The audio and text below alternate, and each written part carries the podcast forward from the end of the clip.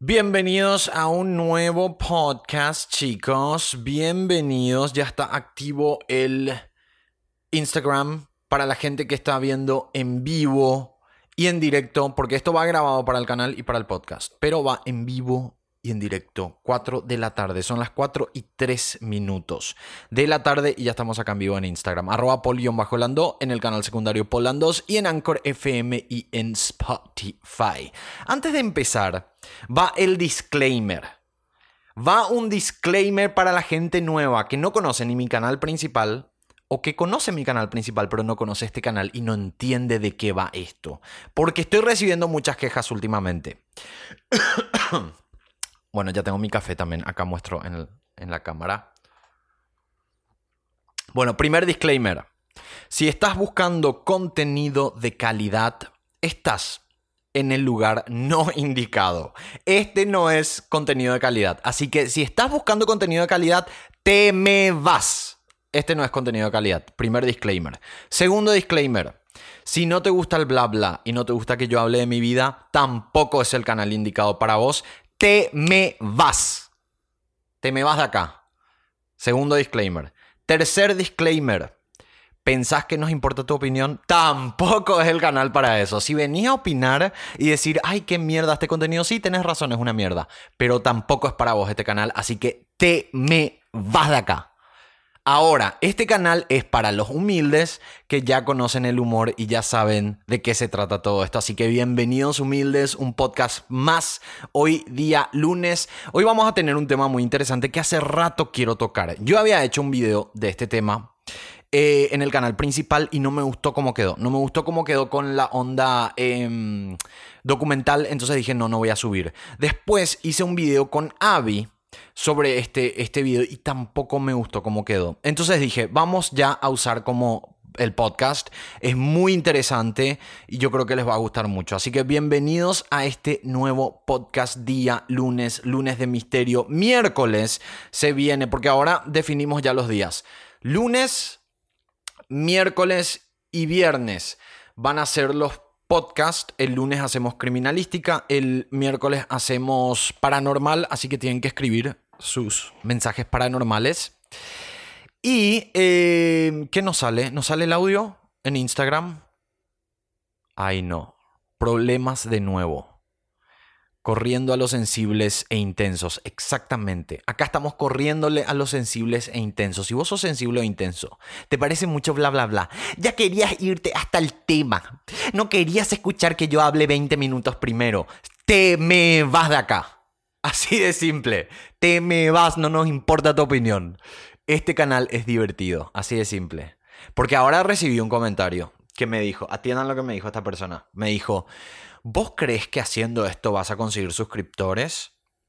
Y yo, ah, esa es otra cosa, ese es otro disclaimer. Si esperás que te respondan bien en este canal, siendo que vos venís con toda la intensidad, tampoco es un canal para vos. Te me vas del canal. Así de simple. Si vos pensás que acá nosotros, ay, muchas gracias por tu crítica, gracias, vamos a tomar en cuenta, sí, ya estoy anotando en mi, estoy anotando en mi libro invisible. Te me vas de este canal, te me vas. Así vamos a empezar todos los, los podcasts. Así de simple.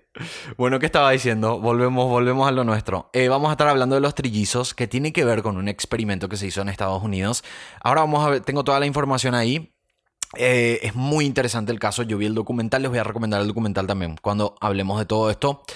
Em, y me pareció, me parece un caso muy interesante. Vi que algunos youtubers de Estados Unidos hicieron este caso, pero tampoco es o sea, está el documental que se hizo muy conocido, pero el documental no es gratuito, por ejemplo, o sea, obviamente, y no está en ninguna plataforma de streaming. Entonces, solo se puede ver el documental alquilando la película en Amazon o comprando la película. Entonces yo acá les hago un resumen de todo lo que pasó en esta historia que tiene tantas vueltas. Es impresionante esta historia. Y después ustedes van a tener la posibilidad de ver más información, de buscar las fotos oficiales y todo eso. ¿Les parece? De eso se va a tratar el podcast del día de hoy. Si es que nos queda tiempo, vamos a hablar de la llena de Querétaro, que es otro caso que yo ya había grabado, que ya había tenido en el canal principal y al final no me gustó cómo quedó, entonces dije, en vez de desperdiciar toda esa información que ya teníamos hecha e investigada, podemos hacer una partecita más en el día de hoy de la llena de Querétaro. Y además que la llena de Querétaro tiene una parte paranormal y estaría interesante también escucharle por lo menos a la gente acá de Instagram qué opinan sobre ese caso. Está todo dicho. Si cumple este canal con los requisitos que no tengan que ver con calidad, con que tengas que poner tu crítica, con que se te responda con respeto, entonces te puedes quedar. Si no, te me vas. Te me vas. Bueno chicos, vamos a un pequeño corte. Volvemos enseguida y ya con esta temática, con la temática de los trillizos, experimento que se realizó en Estados Unidos, que destruyó familias y que de verdad creo que les va a gustar mucho y se van a enterar de todos los, no sé si se dice por menores o por mayores, nunca me acuerdo, pero los porme algo. Y, nada, después en los comentarios acá en el canal secundario pueden también debatir y contarme si conocen otras historias parecidas, porque no es la única que ocurrió en Estados Unidos. Volvemos después de un corte al podcast lunes de criminalística. Bienvenidos al corte comercial. ¿Quién te da una bienvenida a un corte comercial? Solo yo, ¿verdad? Bueno, en este corte comercial lo único que te voy a promocionar ahora en este corte es mi canal de YouTube. Anda, ingresa www.youtube.com barra poblando, así de simple, ingresas, le das clic, te suscribís, hay un botón rojo, suscríbete, apretá la campanita de paso porque eso te avisa los videos que subo, es la notificación, y cuando apretas la campanita ahora tenés tres opciones, apretá la de más arriba, te dice all, todos, así te llegan todas las notificaciones, nosotros seguimos con este programa. Bueno, estamos de vuelta en el segundo bloque y vamos a empezar ya de, una. Estamos acá debatiendo con los chicos de que... Em, ay, me olvidé. ¿Cómo me voy a olvidar? Recién acabo de decir, eso voy a decir y dije, ¿qué era? ¿Alguien me puede hacer acordar? Ah, que acá, acá, ¿por qué no recibimos críticas? Porque no queremos luego mejorar este canal. no queremos mejorar este canal. Así que, no, las críticas le vamos a responder mal. Es más, le voy a poner a varios de mis seguidores, de mis suscriptores, le voy a poner como administradores. Así ellos también les responden y ellos se pueden sacar toda esa mala onda de la oficina. Yo les doy permiso para que ellos respondan. Así de simple. Así que acá no queremos mejorar, no tenemos intención de mejorar. Si a ustedes les parece que eso es poco humilde, y bueno, ¿qué querés que te diga? ¿Qué querés que te diga? ¿Querés que te mande un regalo? ¿O querés que ahora mismo anote en mi cuaderno invisible y siempre tome en cuenta lo que dice esta persona que ni siquiera sabemos quién es? Bueno, vamos ya, vamos directamente al caso que nos compete, que es el caso de los trillizos. Esto está redactado como una historia, así que yo voy a ir leyendo y vamos a ir debatiendo y vamos a ir hablando de todo este tema. Es muy, muy interesante. Eh, el documental se llama Tres extraños idénticos. Y a ver, voy a empezar con. Este era el guion que yo tenía eh, para el canal principal, porque como ustedes saben, yo me baso en guiones en el canal principal. Entonces, lo que yo puse al comienzo es: la historia empieza en 1980. Yo había dicho en los 70, fue en los 80. Cuando un joven de 19 años llamado Robert Shafran, ese es el nombre y apellido de esta persona, fue a su primer día de clases en la Universidad Sullivan County Community College en Nueva York. Así empieza la historia. O sea, esta persona tenía 19 años, se iba por primera vez a la universidad, era una universidad que él nunca antes visitó em, y empiezan a pasar cosas en esta universidad. Entonces, él entra a su primer día de clases. Eh, para que entiendan un poco más, en Estados Unidos, no sé si en Latinoamérica pasa esto, pero en Estados Unidos Em, las universidades tienen como habitaciones. No sé si habrán visto en películas o cosas así que la gente se va hasta el lugar, se queda a dormir. Eh, y es una manera de ahorrar en, en, vivienda, sería porque los cuartitos que te dan la universidad son mucho más económicos que rentar un apartamento fuera de la universidad. O sea, te da eh, eh, te, te, hace ahorrar muchísimo más. la universidad obviamente te cobra por, ese, por esa habitación, pero te sale mucho más barato. Yo creo que el micrófono está molestando en la pantalla. A ver, esperen, voy a acomodar esto porque creo que está molestando en la pantalla de la cámara principal. Bueno, entonces a lo que iba es, esta persona se había rentado una habitación en esta universidad.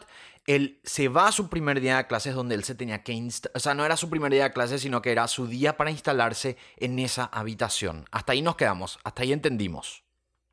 No se te veía, decían. Em, hay que tomar en cuenta que esta era la primera vez en su vida que esta persona iba a esta institución, eso ya aclaré. Él estaba nervioso porque no conocía a nadie y se había ido completamente solo. Para los que no saben, y aquí conté esa parte de, las habitaciones de Estados Unidos, entonces no hace falta que cuente de nuevo. Em, a ver, estas son habitaciones simples. O sea, son una un cuartito, un cuartito pequeñito que se comparte normalmente con otras personas. Entonces termina siendo mucho más barato. Aunque Robert vivía relativamente cerca, estaba a 177 kilómetros de distancia de la universidad, igual ya era una distancia suficiente como para tener su propia habitación en la universidad. O sea, es coherente que si vivís a 177 kilómetros, no es que vas a eh, irte todos los días a tu casa, sino que te conviene tener una habitación en la universidad y los fines de semana te vas a tu casa. Eso es lo que normalmente hacen en Estados Unidos. Robert se bajó de su vehículo y entró por el pasillo de la universidad para ver dónde quedaba su dormitorio. Durante todo ese camino la gente lo saludaba, como si fuera que lo conocían. Él se quedó sorprendido primero porque la gente era demasiado amable en ese lugar, hasta que después de varios saludos e inclusive de besos de algunas mujeres, empezaron a llamarlo como Eddie. O sea, la gente, en vez de decirle Robert, primero que no le conocía a nadie. Y de repente le empezaron a decir, Eddie, hola Eddie, ¿cómo estás Eddie? ¿Entienden? Era muy raro. Entonces le empezaron a llamar con el nombre de Eddie. Eso le pareció mucho más extraño todavía. Él solo respondió unas cuantas veces que él no se llamaba Eddie y que no sabía quién era esa persona. Aunque todo esto le parecía raro, no le dio mucha importancia y entró a su habitación de la universidad. Cuando estaba sacando sus ropas de su valija, escuchó que alguien golpeó a la puerta. Esa persona se llamaba Michael Domnitz, un estudiante de esta universidad que estaba en su segundo año. Cuando Robert se dio vuelta para ver quién era, Michael se quedó sorprendido porque Robert era idéntico a su amigo Eddie. Ahí empieza como a cuadrar toda esta historia. Era como que la gente le estaba confundiendo a Robert con Eddie, un estudiante que estaba el año anterior en esa universidad. Por eso todo el mundo le vio y le decían, Eddie, Eddie, Eddie, era igualito.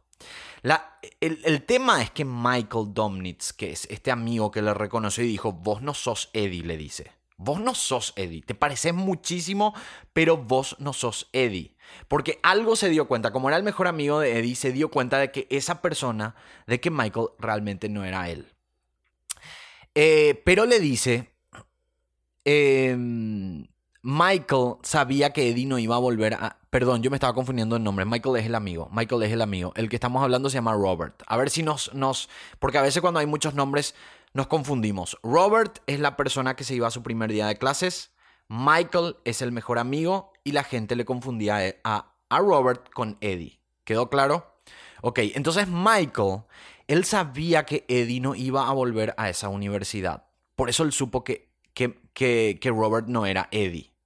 ¿Se entiende? Ay, pasó una ardillita ahí por detrás. Para la gente que está escuchando, tienen que ir a ver el video. Siempre pasan ardillas por detrás. Bueno, eh, entonces. Ay, no. Me cagaron. No, no, no, no. Son las ardillas. No. No barking. No barking. Me cagaron las ardillas y mis perros ladrando. Esto va a terminar siendo un quilombo vamos a tener más comentarios de gente diciendo que mierda tu podcast. Pero como no nos importa, sigamos. ¿Se entendió la historia hasta ahora o no se entendió? Creo que sí, creo que se entendió. Robert se va a su primer día de clases, todo el mundo le dice Eddie Y Michael, el mejor amigo de Eddie, le dice, vos no sos Eddie, porque yo sé que Eddie no iba a volver este año a la universidad. Hasta ahí nos quedamos. Hasta ahí nos quedamos. Bueno, a ver. Gracias perritos por confundirme. Acá está. Michael sabía que Eddie no iba a volver a esa universidad en ese año, pero supo al instante que ese joven, que era su amigo, pero supo al instante que ese joven no era su amigo, pero se dio cuenta de que era su copia idéntica, completamente igual, las facciones, las expresiones, inclusive el estilo de vestir. Parecía como que era una broma. Michael, que estaba sorprendido con la similitud de Robert con Eddie, le preguntó, ¿tú eres adoptado? A lo que el joven le dijo, sí, soy adoptado. Michael luego le preguntó, ¿es el 12 de julio tu cumpleaños? A lo que Robert le respondió que sí, que su cumpleaños era el 12 de julio de 1961. Ahí fue cuando a Michael le cayó la ficha y le dijo, creo que tienes un hermano gemelo llamado Eddie. Esa es la primera parte de toda esta historia. Es como que era todo muy extraño para Michael, pero ahí empezaba a caer la ficha de que realmente eh, todo era raro para Robert, perdón, yo también voy a estar confundiéndome con los nombres. Era todo muy raro para Robert, pero le cayó la ficha de que él tenía un hermano gemelo que entraba en esa misma universidad, que él se había inscrito por primera vez y que fue por primera vez en ese momento. La noticia sorprendió a ambos, a ambos, perdón. Robert solo tenía una hermana mujer, ningún hermano varón y mucho menos alguien en la familia llamado Eddie. ¿Cómo podía ser que por 19 años no supo que tenía un hermano gemelo? Michael y Robert fueron hasta una cabina telefónica y llamaron a ese tal Eddie. Cuando Robert lo escuchó hablar, se dio cuenta que tenía la misma voz y prácticamente le preguntó lo mismo que Michael le había preguntado, le había preguntado cuando, cuando lo vio en la habitación de la universidad. Si era adoptado, su fecha de cumpleaños y también qué agencia había estado a cargo de su adopción. Todas las respuestas eran las mismas que la de Robert, 19 años, nacido el 12 de julio de 1961 y de la misma agencia de adopción llamada Louis Wise Services. Ahí ambos se dieron cuenta de que eran hermanos, gemelos y que fueron separados al nacer sin que nadie lo supiera. Ambos vivieron 19 años de sus vidas sin que supieran que tenían un hermano gemelo. Ni las familias que lo adoptaron sabían esto. Esta agencia, por alguna razón, los había separado al nacer. Ya eran como las 9 de la noche y decidieron ir a visitar a Eddie en la localidad de Long Island. Querían comprobar de que realmente eran gemelos. El viaje tenía una duración de dos horas aproximadamente y llegaron a la casa cerca de la medianoche. Cuando Robert estaba por golpear a la puerta, Eddie abre esta puerta y ahí se vieron por primera vez los hermanos gemelos que no sabían que existían. Es increíble esta historia. Esta es la primera parte. Yo les invito a que vayan a buscar esta imagen. Hay una imagen que es de ese momento cuando ellos dos se encuentran. Cuando ellos dos se encuentran en la puerta en esa noche y es impresionante el parecido. Y esta historia es real. Yo vi las entrevistas de las personas reales que estuvieron involucradas en esta historia. Eh, y además estuvo muchísima prensa, que eso es lo que vamos a entrar ahora, ¿verdad? Porque este caso fue muy sonado en los años 80 en Estados Unidos. Pero esa foto, esa primera foto que fue la que se hizo viral, entre comillas, porque no podemos llamarle viral por el hecho de que en esa época no existía la viralización, sí podemos decir que fue viral en su momento porque recorrió todos los medios de comunicación. Ahora les voy a decir cómo tienen que buscar, porque tienen que buscar los nombres de ellos, que son, eh, pueden poner, por ejemplo, Robert, em, él se llama Robert Shafran y Eddie. Foto de Robert Shafran y Eddie. Es una foto en blanco y negro que realmente es impresionante. El parecidísimo. 19 años, sin conocerse, pero ellos igual eran muy parecidos. Yo sé que son gemelos, pero parecerse en la pinta, en la manera de vestirse, en cómo las expresiones, las, las palabras que utilizaban, era muy raro para ese momento. Es una foto polémica, sí. Bueno, ahora vamos a la parte donde esto se hace viral, esa parte que estaba comentando. Un periodista del New York Post se había enterado de la noticia de estos dos chicos, que eran hermanos gemelos, que ellos no lo sabían, que vieron por primera eh, que vieron por primera vez en la universidad, que se vieron por primera vez en la universidad y que fueron separados al nacer. Al instante la noticia se volvió famosa en todo Estados Unidos, inclusive fueron tapas de diarios. La historia de por sí era conmovedora, pero habían muchas preguntas que nadie podía responder en ese momento. ¿Cómo estos hermanos fueron separados al nacer? sin que nadie se diera cuenta. Y también estaba la pregunta si esto estaba bien, si era ético e inclusive si era legal. Todos estaban hablando de la noticia, nunca antes había dado este caso en Estados Unidos, de unos gemelos separados que nunca supieron que eran hermanos. Ahora, vamos a una de las partes más sorprendentes de esta historia. La noticia estaba en todas partes, hasta que una mujer vio la tapa del diario y se dijo a sí misma que su amigo David era igual a estos gemelos que se habían reencontrado después de 19 años. Lo primero que hizo fue comunicarse con otros amigos para reconfirmar que David también podría ser parte de estos hermanos que fueron separados. Todos estaban de acuerdo de que tenía que ser así y fueron a hablar con él, se fueron a hablar con David. Le mostraron la noticia y la foto de los hermanos. Al comienzo David pensó que era una broma y que era imposible de que sea real hasta que leyó el artículo donde mencionaba que ambos hermanos habían nacido el 12 de julio de 1961 en el hospital de Long Island y adoptados por la agencia Louis Wise Adoption Agency, igual que David. No había dudas de que él era el hermano faltante. No eran gemelos, sino que eran trillizos. Eran trillizos. La historia empezó como si fuera que ellos eran gemelos. Pero fue avanzando hasta que esta persona, la tercera, ve en el diario de que él también era igualito a estas dos personas que se reencontraron y que estaban siendo virales en Estados Unidos. En ese momento David decidió ubicar a Eddie y se logró contactar con la madre. La conversación fue igual de extraña como con todo lo sucedido con los primeros dos hermanos. Al preguntar si Eddie se encontraba, la madre le dijo que no y preguntó quién estaba llamando y ahí fue cuando le dijo me llamo David Kellman, nací el 12 de julio de 1961 y estoy viviendo eh, y estoy viendo en el periódico que hay dos muchachos que son idénticos a mí y creo que yo podría ser el tercero. En poco tiempo los tres hermanos se conocieron, por primera vez estuvieron los tres juntos, después de 19 años de no saber que tenían hermanos y que además eran trillizos. Y según comentarios de los familiares de cada uno de ellos, sentían como que los tres se conocían desde siempre, congeniaron desde el primer momento, casi instantáneamente se convirtieron en celebridades mundiales porque esta noticia inicialmente estuvo en todos Estados Unidos, después se hizo mundial, era una locura.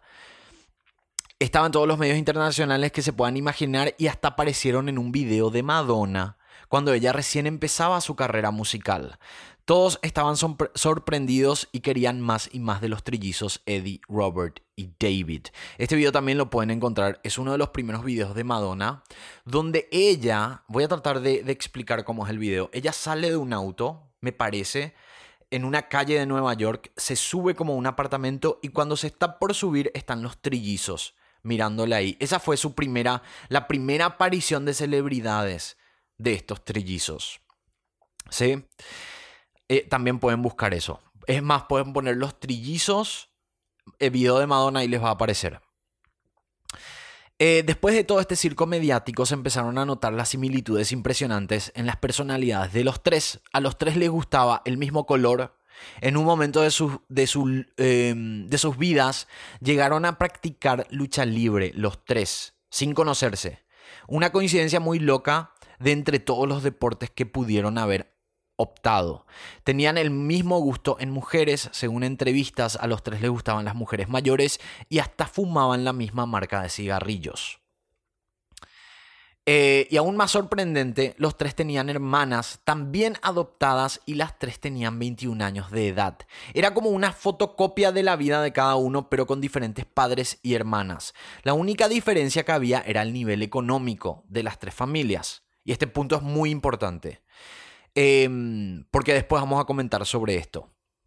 Y también es como la parte trágica de toda esta historia. Uno vivía en una familia de clase alta, otro de la clase media y el otro estaba viviendo en una clase, eh, no era una clase baja, pero era con mayores problemas económicos. O sea, no estaba descrito como, como clase baja, pero sí tenía eh, mucho más problemas económicos que las otras dos familias. Robert era el que estaba en la clase alta, su padre era médico y la madre era una abogada. Fue al que le tocó la familia más adinerada de los tres. A Eddie le tocó una familia de clase media, el padre era maestro y vivían en un barrio normal de clase media, como en los suburbios. Y David, David, aunque no tenía una familia pobre, era el que más problemas económicos tenía. Lo asombroso es que de todas las familias, la familia menos adinerada fue la que más aceptó esta noticia del reencuentro de los tres.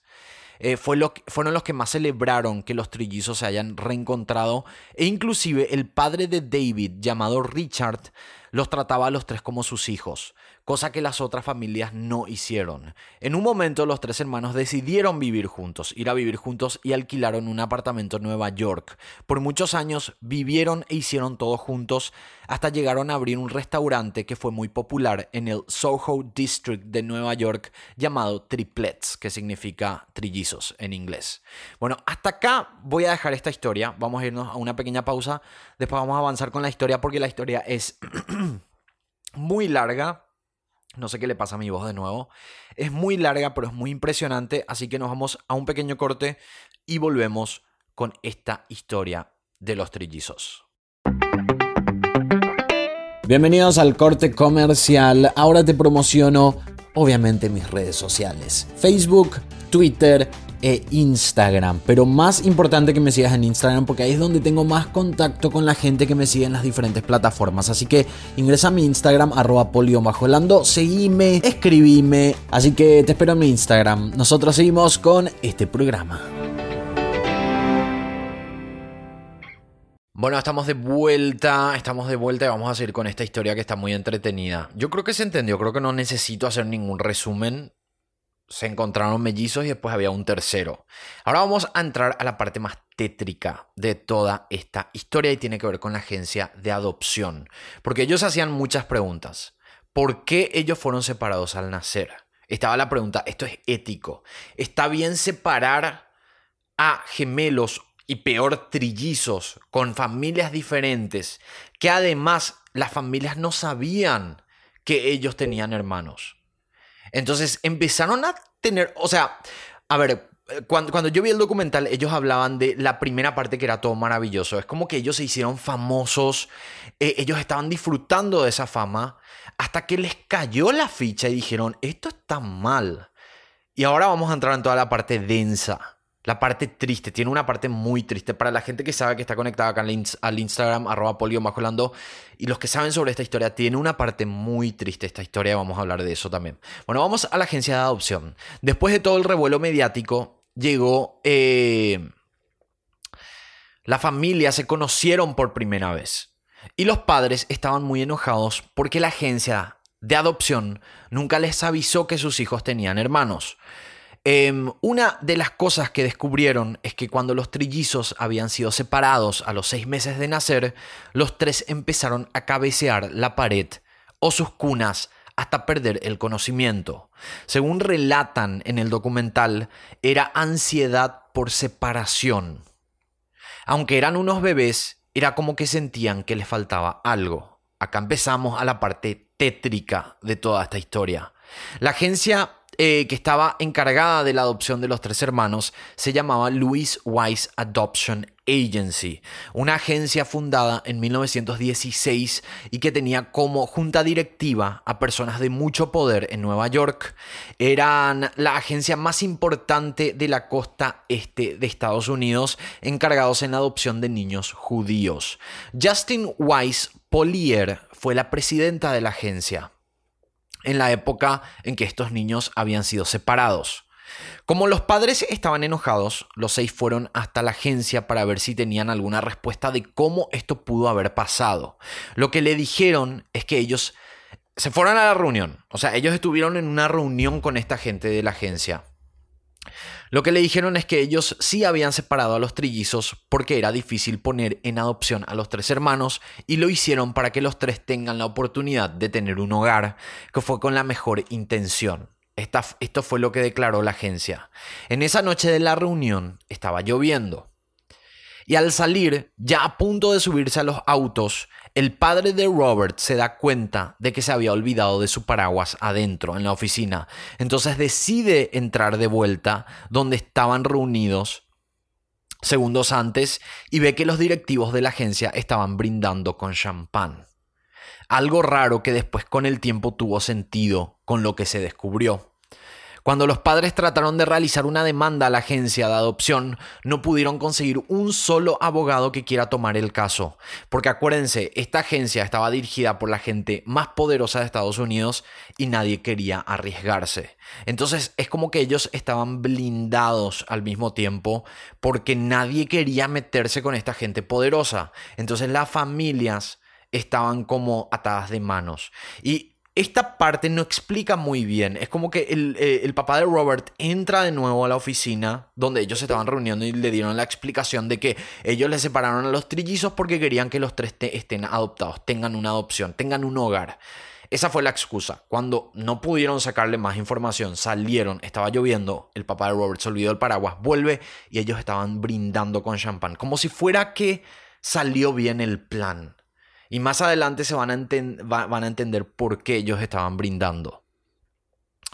Bueno, unos años antes, eh, perdón, unos años después, los hermanos ya más grandes empezaron a cuestionarse sobre la historia y querían conocer a su madre biológica para saber realmente lo que había pasado.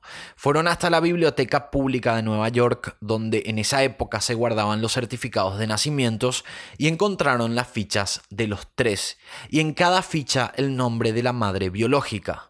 Se reunieron con ella, le ubicaron, se reunieron con ella y simplemente les contó que ella era muy joven y no podía mantener a trillizos, entonces los dio en adopción. Los Tres no sintieron una conexión con la madre. Ellos ya tenían a sus familias, así que todo quedó hasta ahí. Nunca más se vieron. La madre nunca supo lo que pasó con los hijos cuando fueron llevados por la agencia y por ende nunca supo sobre la separación de los tres. Si no me equivoco en este documental y no sé por qué no anoté acá, creo que la madre tenía problemas de alcohol también. Entonces era como una mujer con muchos problemas personales, muchos problemas de drogas y utilización de alcohol. Entonces como no podía mantener a los trillizos simplemente los dio en adopción y ella nunca se enteró realmente qué pasó con los hijos después de eso. En los noventas, el periodista Lawrence Wright que escribió para la revista New Yorker, estaba trabajando en un artículo sobre gemelos idénticos que habían sido separados y en medio de su investigación se topó con un documento científico muy extraño llamado El estudio psicoanalítico de un niño. Y en ese documento se mencionaba, se, mencionaba, sobre un experimento secreto que trataba sobre gemelos que habían sido separados a propósito para ver cómo se comportaban. Todos los niños que fueron parte de este estudio provenían de la misma agencia de adopción, o sea, la agencia Louis Wise Adoption Agency, que es la agencia de los trillizos. El periodista pudo identificar que entre las víctimas estaban los trillizos David, Eddie y Robert y se puso en comunicación con ellos. Ahí fue cuando todo salió a la luz. Experimentos ilegales separando a menores sin mencionar a los padres adoptivos y lo peor de todo es que no solo lo hicieron con estos trillizos, sino que con varios hermanos más todos separados en Estados Unidos. Se cree que hasta la fecha la agencia separó a hermanos que nunca se reencontraron y que inclusive ni saben de la existencia de los otros. O sea, ahora, hoy en día, porque este documental es del año pasado, hasta hoy en día se dice que hay hermanos gemelos y trillizos en Estados Unidos que no se conocen y que fueron parte de este experimento. Y se siguen investigando, se siguen viendo. Después les voy a contar sobre otra historia que también tiene que ver con este, con este caso. bueno, una locura. Una, imagínate que vos de repente recibes un llamado de tu hermano gemelo que nunca le conociste. Y además estamos hablando de que ahora ya pasaron ¿Cuántos años? De los 80 estamos hablando, pasaron más de 30 años. En el momento que ellos se conocieron, ellos tenían 19. O sea que hay hasta ahora 30, 40 años ya han de tener las personas que nunca se conocieron con sus hermanos gemelos o trillizos. Una locura. Em, acá me dice Mel Iker en Instagram. Hoy raptaron unos gemelos acá en Georgia. Interesante, tenemos que averiguar sobre esa historia. Los trillizos y sus familias empezaron a recordar, escuchen esta parte. Los trillizos y sus familias empezaron a recordar que cuando eran más chicos, una a dos veces al año, personas llegaban a la casa para realizarles pruebas de inteligencia y comportamiento. Los padres no es que aceptaron esto, o sea, no es que eh, ellos simplemente a personas extrañas le, permitían grabar a sus hijos, sino que em, en los papeles de adopción les habían dicho que la agencia requería hacer una rutina anual con los menores por un tiempo y ellos pensaron que esto era algo normal. Pero no, todo era un experimento. Además de las pruebas, también iban a grabar a los menores todo para tener documentación de este experimento científico que estaban realizando. Ellos habían explicado, por ejemplo, y mostraban las tomas. Chicos, lástima que no puedo poner esas tomas porque tienen copyright. Eh, y no puedo poner en el podcast, pero les invito a que vayan a buscar las tomas que le hacían cuando ellos eran niños. Eran así, era una persona sentada con una cámara grabándole al niño, jugando con algunas cositas, haciéndole test de, eh, de verba, no sé cómo se llama eso. Una locura. El periodista que se había encargado de descubrir toda la verdad sobre estos experimentos también encontró que el encargado de realizar todo esto fue un renombrado psiquiatra llamado Peter Neubauer. Básicamente la agencia separaba a los gemelos o trillizos y luego el equipo del doctor Neubauer los estudiaba como experimentos. Luego de que el artículo del periodista fue publicado en el New Yorker, unas unos gemelos se reencontraron, quienes también formaron parte de este experimento. Ellas eran Paula y Elise. La misma historia que los trillizos y también aparecieron en varios medios y programas de televisión. O sea, gracias a este periodista se pudo descubrir a unas, unas gemelas más. Creo que en este caso eran mellizas. No sé, unas mellizas más que habían sido separadas con este mismo experimento. Em, este estudio científico nunca fue publicado, ni tampoco nunca se supo la, eh, la, cantidad exacta de gemelos y trillizos que fueron separados. Los documentos de la investigación no estaban en ninguna parte y esto lo único que hizo fue generar más preguntas. ¿Cuál fue el fin de realizar todo esto? ¿Por qué ellos estaban? Pruebas psicoanalíticas, de, eso, no sé si es pruebas psicoanalíticas, pero... Eh, ese era el trabajo de este doctor, de este, de este psiquiatra. Em, a ver si estamos. Si nos estamos yendo de tiempo. No, tenemos tiempo todavía. Ok. Entonces, em, vamos a esta parte que también es muy interesante. ¿Cuál fue el fin de este experimento? Lo que se descubrió, lo que descubrió Lawrence Wright, el periodista que se encargó de este caso, es que todo este pensamiento de hacer un experimento con hermanos gemelos y trillizos se inició en los 50s y en los 60s, en un momento que la psicología recién estaba tomando forma experimental y para la época separar a niños no era algo tan descabellado. Obviamente en la actualidad sí se ve como algo no ético. Pero en esa época no era así. El experimento trataba de diferenciar entre lo que es natural y lo que es construido. Esto, eso era lo que ellos querían identificar. Por eso en el caso de los trillizos fueron a casas con diferentes niveles socioeconómicos, pero al mismo tiempo los tres hermanos se comportaban de manera parecida.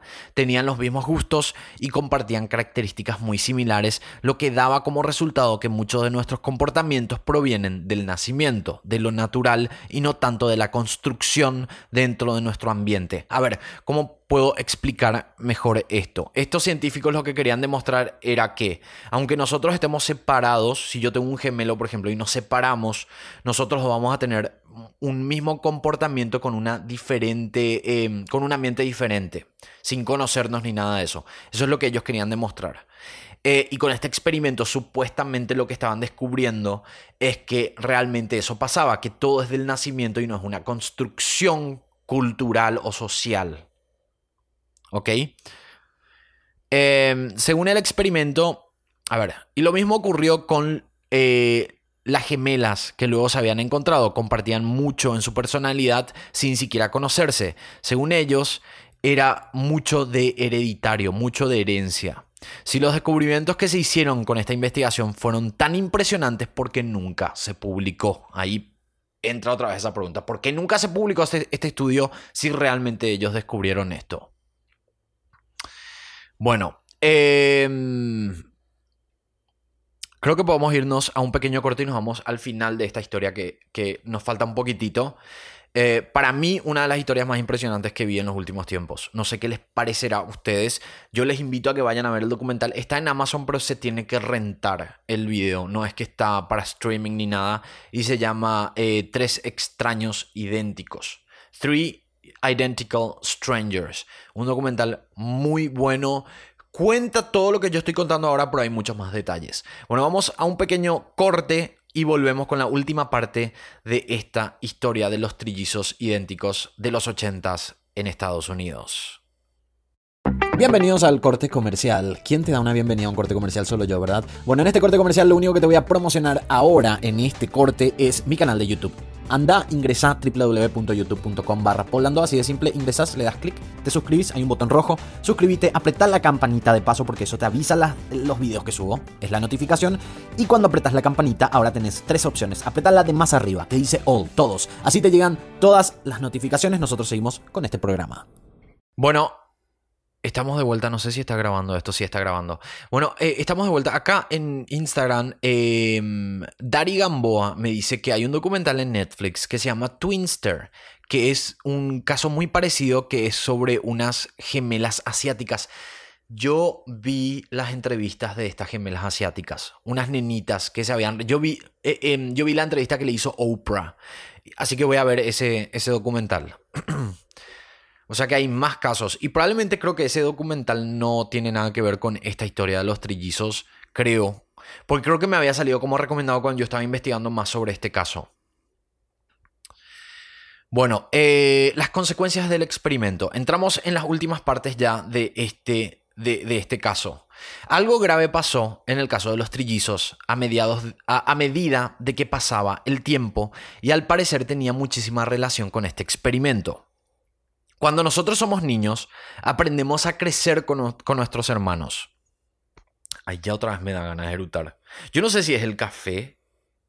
¿El café te da ganas de erutar? Bueno, cuando somos niños aprendemos a crecer con nuestros hermanos, aprendemos a tolerar, Kika Nieto, a superar enojos y a saber socializar con ellos.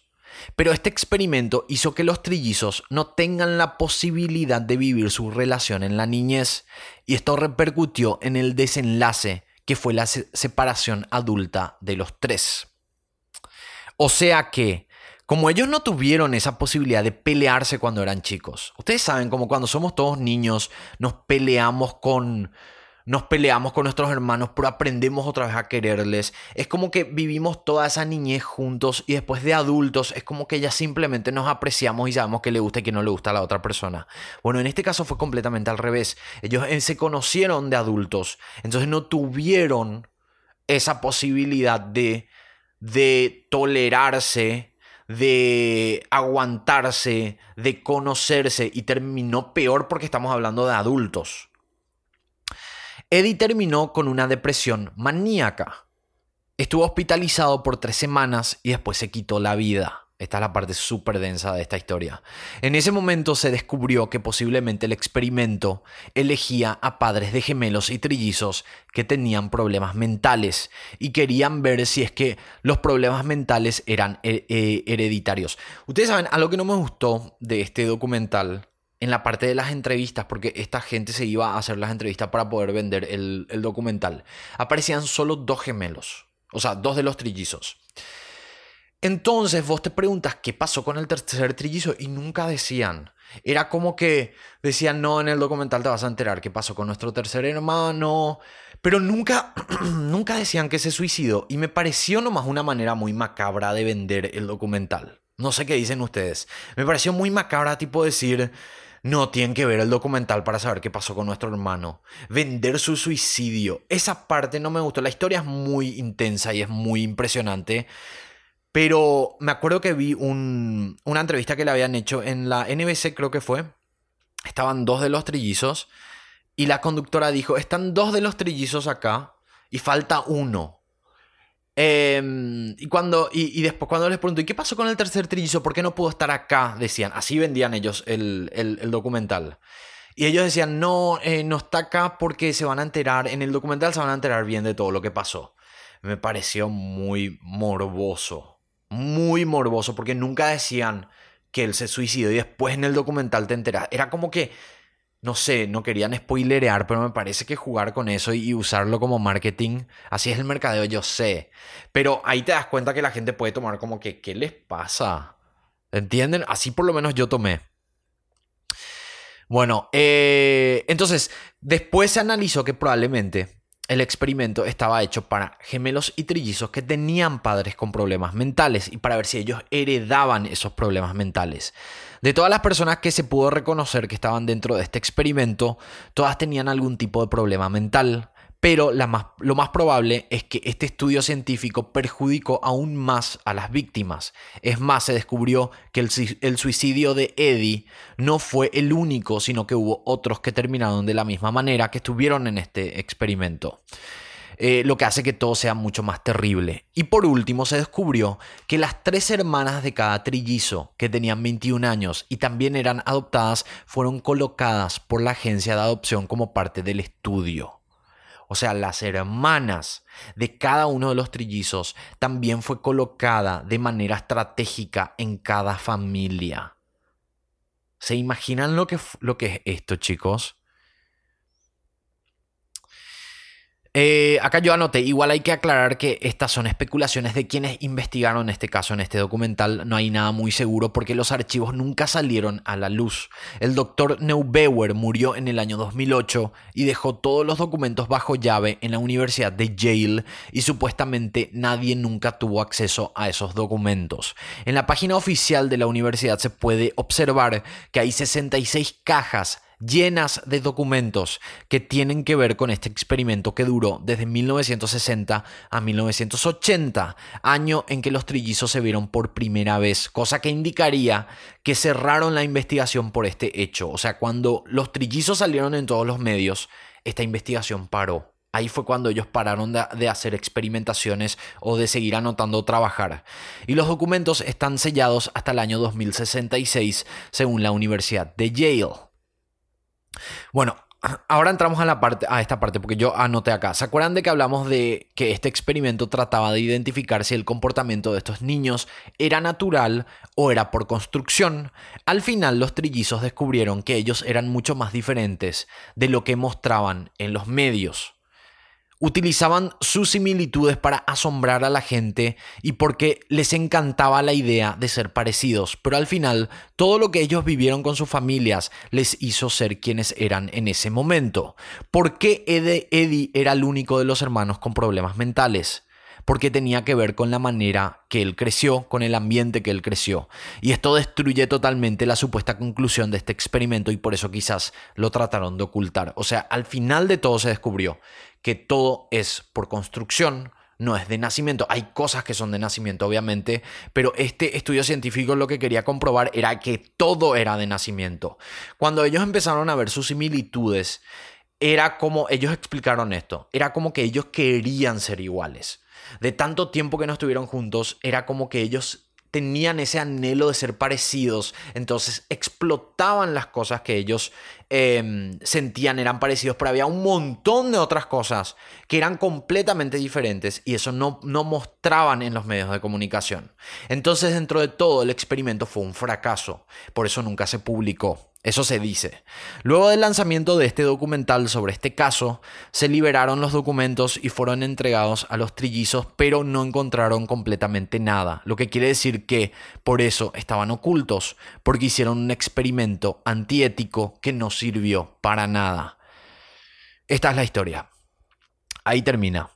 Es impresionante a, mí me, a mí, yo vi el, documental, es buenísimo, está muy bien hecho y muestra así todo cuando entra a la universidad, cuando pasan todas las cosas, los medios de comunicación, cuando salen en el video de Madonna. Realmente yo les invito a que vayan y alquilen, no es muy caro alquilar eh, o rentar un video en Amazon realmente le- le- les recomiendo porque no tiene desperdicio este documental. Sí tengo esa pequeña crítica de promocionar el documental con el suicidio del hermano que me parece un poco tétrico, pero bueno. Eh, y también sería interesante ver cómo evoluciona esta historia. Como yo dije, este documental salió el año pasado. Hay muchos mellizos y trillizos que todavía no fueron identificados en este experimento. Y sería muy interesante poder ver si es que hay más historias em, parecidas que estos trillizos. Estamos haciendo el podcast. ¿Cuál es el video de Madonna? Bueno, eh, después vas a escuchar y ver de nuevo todo, pero hay un video de Madonna cuando ella recién estaba empezando donde aparecen los trillizos. Que yo por copyright, aunque quiera poner, no voy a poder poner porque me van a sacar por copyright, pero les invito a que vayan a ver todos estos detalles. Son muy interesantes, muy impresionantes. Después me escriben en los comentarios. Bueno chicos, el miércoles vamos a tener paranormal. Voy a dejar un comentario en este video, en este video de los trillizos, para que dejen en ese comentario como respuesta a sus historias paranormales y también voy a ver historias paranormales que dejaron en el video anterior. Vamos a hacer de esa manera. Espero que les haya gustado este episodio. Estamos por cerrar. Podemos hablar de otras cosas ya de paso. Pero estamos ya por cerrar. Em, no sé si les gusta este tipo de historias también. A mí me parecen bastante impresionantes, bastante interesantes. Hay otra que también yo quería hacer como documental para el final. No me gustó cómo quedó.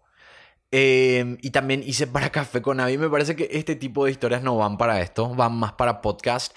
Y hay un caso de una chica que fingió ser. eh, fingió ser una influencer. Fingió ser una influencer. Eh, y la historia es muy interesante. Es medio tonta porque no puedes creer que sea tan famosa esta historia para, para que llegue a medios de comunicación, pero te da, te abre la puerta a la parte psicológica de lo que es ser influencer, de cómo la gente está tan loca por los números, por tener más suscriptores, por tener Wikipedia. Ay, me estoy describiendo a mí, no mentira. Eh, es como que te, te abre esa puerta a la parte psicológica de querer ser influencer. La millonaria, sí. La que decía que era millonaria, que tenía mucho... Se dice que fue la primera influencer de Instagram. De eso trata la historia. Y que inclusive le cerraron un trato de medio millón de dólares para que ella escriba un libro que nunca se lanzó. Y después hizo un montón de eventos que eran todos falsos. Es una historia bastante interesante, solo que ahora no tengo acá la información oficial. Yo había anotado, había hecho todo un, em, un guion de, de ese caso, pero tengo que encontrar. Entonces yo creo que más adelante podemos tocar, podemos tocar ese, ese caso también. Hablando del video nuevo, no sé si ya va a estar publicado el video nuevo cuando, para cuando lance este podcast, pero el video, el primer episodio de las sectas ya está terminado, ya está subido al canal principal, solo que todavía no está aprobado en monetización. Heredera de una gran fortuna. Bueno chicos, como siempre les digo, se me van de acá. Si es que no les gusta este contenido, no nos importa tu opinión. Esto es para mis seguidores de siempre, que son los humildes. Si vos no sos uno de mis seguidores de siempre y no sos un humilde, no nos importa tu opinión. Bueno chicos, creo que nos despedimos ya. Estuvo interesante este podcast. Muy interesante. Nosotros nos encontramos el miércoles. El miércoles nos encontramos con, eh, con otro podcast. Se viene el podcast de paranormal. Y después, esta es otra cosa que tengo que decir, ya que está Diamond acá. Yo estaba haciendo un vivo diciendo que yo estoy solo acá en, en Washington, D.C. Estoy re solo. Entonces de repente Diamond me escribe acá en el vivo y dice, yo también estoy sola y vivo acá en Washington, D.C. Yo le digo, Diamond, ¿en qué parte de Washington, D.C. vivís? Después nos comunicamos en privado. Había sido, ella trabaja como asesora de una empresa que vende productos sexuales. Entonces, quedó la idea, ya que Diamond vivimos cerca, quedó la idea de tener un segmento, por lo menos un segmento, podemos iniciar con un pequeño segmento de sexo en el canal. Entonces tenemos que ver cómo podemos hacer con preguntas de ustedes que, nos, que, quieran saber sobre sexo y Diamond va a responder. Igual nos tenemos que reunir con Diamond, tenemos que ver cuándo es nuestra, nuestra tardecita de cafecito. Y podemos hacer sorteo también, si es que Diamond quiere sortear uno de sus productos, estaría bueno eso. Golosa, dice alguien acá. Eh, pero yo creo que va a, estar, va a estar interesante. Aquí no toleramos a los odiosos. Es que la gente que me sigue en Instagram y la gente que me sigue hace mucho ya en mi canal ya saben que esto no. Acá no hay tolerancia. Acá nosotros no somos Kika Nieto. Acá no te toleramos. ¿Entendiste? No te toleramos. Claro que sí. Yo amo regalar, dice Diamond. Así que probablemente con sorteo de cosas sexuales. Tenemos que ver de qué trata tu marca, Diamond. Yo sé que la marca se llama Diamond, pero yo creo que la gente ya te va a empezar a llamar Diamond. Tenemos que ver. Así que se, viene esa reunión con Diamond para ver el segmento de sexo en el podcast, porque en este podcast hacemos de todo, no es solo criminalística, acá hablamos de todo, de lo que a nosotros se nos ocurre y queramos hablar. Bueno chicos, me despido, ahora sí, nos encontramos el miércoles con podcast paranormal. Acuérdense que en el canal principal está el especial de Halloween, que es sobre sectas. Se viene ya el primer episodio. Les espero ahí. Polando. El segundo canal se llama Polandos. Y ahí está el podcast y hacemos otro tipo de contenidos también. Eh, y también en Anchor FM y en Spotify me pueden encontrar como Polando. Así que bueno, nos encontramos. Muchas gracias por estar. Nos vemos el miércoles con el episodio paranormal. Chao. Muchas gracias por ser parte de este podcast. Este es el final. No te olvides de suscribirte a través de Spotify o Anchor FM. No, yo no soy Paul. Ya sé que lo estabas pensando. Soy un locutor contratado para esto. Nos encontramos en el próximo episodio.